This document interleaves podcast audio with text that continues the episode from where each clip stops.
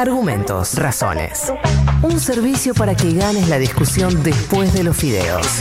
Gaby Sued y su batalla de sobremesa. Les decía, y Ah, yo bueno. no sé si ustedes me van a acompañar o no, Sí. que el gobierno debería dejar de lado la reforma judicial. Flor, por cómo te ayudé recién, creo que al menos deberías venir los primeros metros conmigo Dale, eh, para explorar el, el terreno. dale, contá Eh, conmigo. El primer punto, eh, estamos en un contexto eh, económico tremendo. eh, no hace falta que se lo describa, ¿no? Pero caía el PBI, este, 63% de los niños son pobres, el mes que viene se conoce el dato de pobreza del INDEC.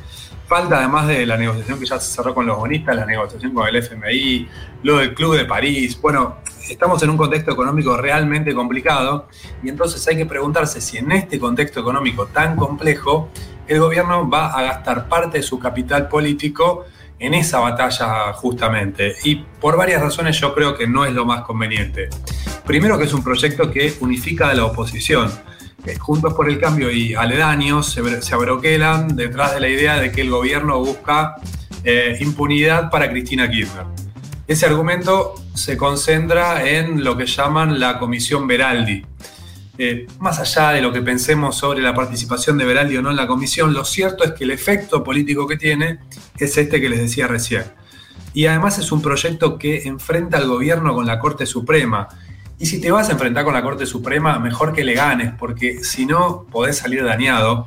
La Corte, por ejemplo, puede tener que fallar en temas eh, verdaderamente delicados para el gobierno, como los aumentos de jubilaciones por decreto que viene dando por fuera lo que era la fórmula de movilidad si llegaran a dar eh, algún, este, algún eh, fallo en ese sentido, bueno, podría ser, podría ser realmente muy perjudicial. Eh, pero además, por la oposición de la Corte, el proyecto tiene escasa viabilidad. Incluso si resultara aprobado, podría ser declarado inconstitucional. Y no podés hacerlo si no tenés este, dos tercios en el Senado para modificar la Corte. Es decir, no podés ir hasta mitad de camino eh, porque hoy no tenés la fortaleza suficiente para imponerte a la Corte en esa batalla. No, claro, Sí. y es un desgaste que si no, si no estás seguro de que va a terminar bien. Le paró un pido pido, ¿eh? Sí, adelante, Nico. Eh, también, a ver, dos cosas. La primera es eh, dónde se podrían identificar, digamos, sesgos de inconstitucionalidad en el, en el proyecto. Si lo, si lo tenés más o menos visto, lo, podemos discutir. Y lo segundo es si también eh, desde lo político eh, nos sirve. eh, incluso ese resultado, poner el peor resultado, vos aprobás la ley con minorías ajustadas y después te lo, te lo boletea eh, la corte no te sirve la política para decir, loco, yo hago todo para cambiar, pero el, este sistema, eh, el sistema no quiere. Y exponer todavía más la Sí. de la justicia. Para mí no, para mí no es algo favorable. Es, es lo que pasó con la democratización de la justicia en el 2013, que fue aprobado y finalmente nunca se aplicó. Y pasó también con la ley de medios. Eh, ahí quizás que vos me, me lo podés discutir un poco más y decirme que en realidad eso terminó favoreciendo al kirchnerismo. Yo no creo. Yo creo que las batallas este, que terminan así... eh, eh, como extinguiéndose hasta el silencio, para mí no, Sí. no son este, batallas que, que sumen. Pero además, Gaby, me sumo eh, eh, detrás tuyo ya casi formalizadamente, eh, porque eh, todas las batallas que terminan en opinión de grieta tampoco es una batalla que nadie gana, porque es eh, aún- algunos van a decir, y no viste, quería impunidad y entonces no le salió, otros van a decir, quiso hacer una reforma judicial y no pudo. Claro, claro, pero además eh, no pareciera ser que el gobierno vaya a tener dos tercios en el Senado, ni siquiera el año que viene que hay elecciones.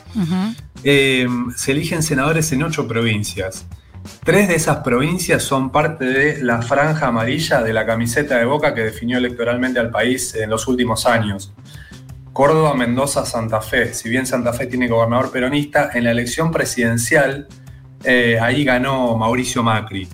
Eh, es decir, eh, yo no, no, no- el escenario no parece ser que esté para que cambie la mayoría en el Senado, si bien ya tiene el oficialismo mayoría, para que vaya a acercarse a los dos tercios. Si vos no tenés dos tercios para nombrar al procurador cuando estás eh, en las puertas de la aplicación de un sistema acusatorio que implica darle más poder a los fiscales. El procurador es el jefe de los fiscales. Eh, y no tenés dos tercios ni para nombrar un nuevo juez de la Corte si, si decidieras ampliar el tribunal, ni tampoco para echar a algún juez, ni tampoco para echar al procurador Casal. Bueno, pareciera ser que es una batalla que de entrada la tenés perdida. Pero además, y acá me meto un poco en lo que decía Nico sobre el contenido de la reforma, no hay elementos de la reforma que vos te ayuden a construir una mayoría eh, desde las calles hacia el palacio. Es decir, a veces no tenés la mayoría suficiente en el Congreso, pero tenés capacidad de movilización popular para conformar esas mayorías. Es un proyecto casi de eh, nulo arraigo popular, animaría. Es un proyecto este, de, burócratas, es un proyecto, digo, ¿qué tan épico? ¿Qué tan épico puede ser que vos quieras duplicar la cantidad de juzgados federales para desconcentrar el poder de Comodoro Pi? Eh, ¿Con qué argumento enamorás? Es muy difícil, podés decir, queremos terminar con los sótanos de la democracia, como se dijo. Pero del contenido, ¿qué? Pero ahí no hay algo de, mm, falla en la comunicación. Ahí no podría haberse hecho épica una comunicación de venimos a reformar lo que está re mal y lo que se demora tanto.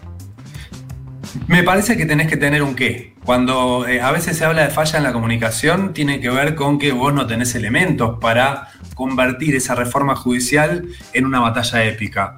¿Quiénes son los jueces que van a, este, desconcentrar el poder de Comodoro Pi? Los jueces penal económico y los jueces del fuero ordinario. ¿Los conocemos? ¿Sabemos si son, mejor, son mejores que los que están ahora?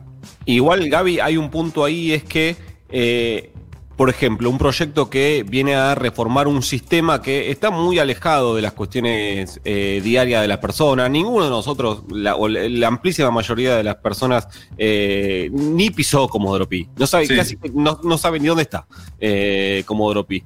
Eh, pero, sí, pero sí es cierto que, por ejemplo, la oposición, en una agenda muy chiquita como es esta, que es una agenda de la política, ¿no? De la gente, logró épica. es que es una agenda de la oposición, es, es la agenda de la defensa de la República que este, le, entra a un sector de la sociedad. Pero al sector de la sociedad al que representa el gobierno, esa, esa bandera no, no, no le llega. Pero además, pensá que sí hay una bandera de una reforma judicial que le puede entrar a mucha gente, que es que la justicia funcione mejor como servicio de justicia para el pueblo. Eso.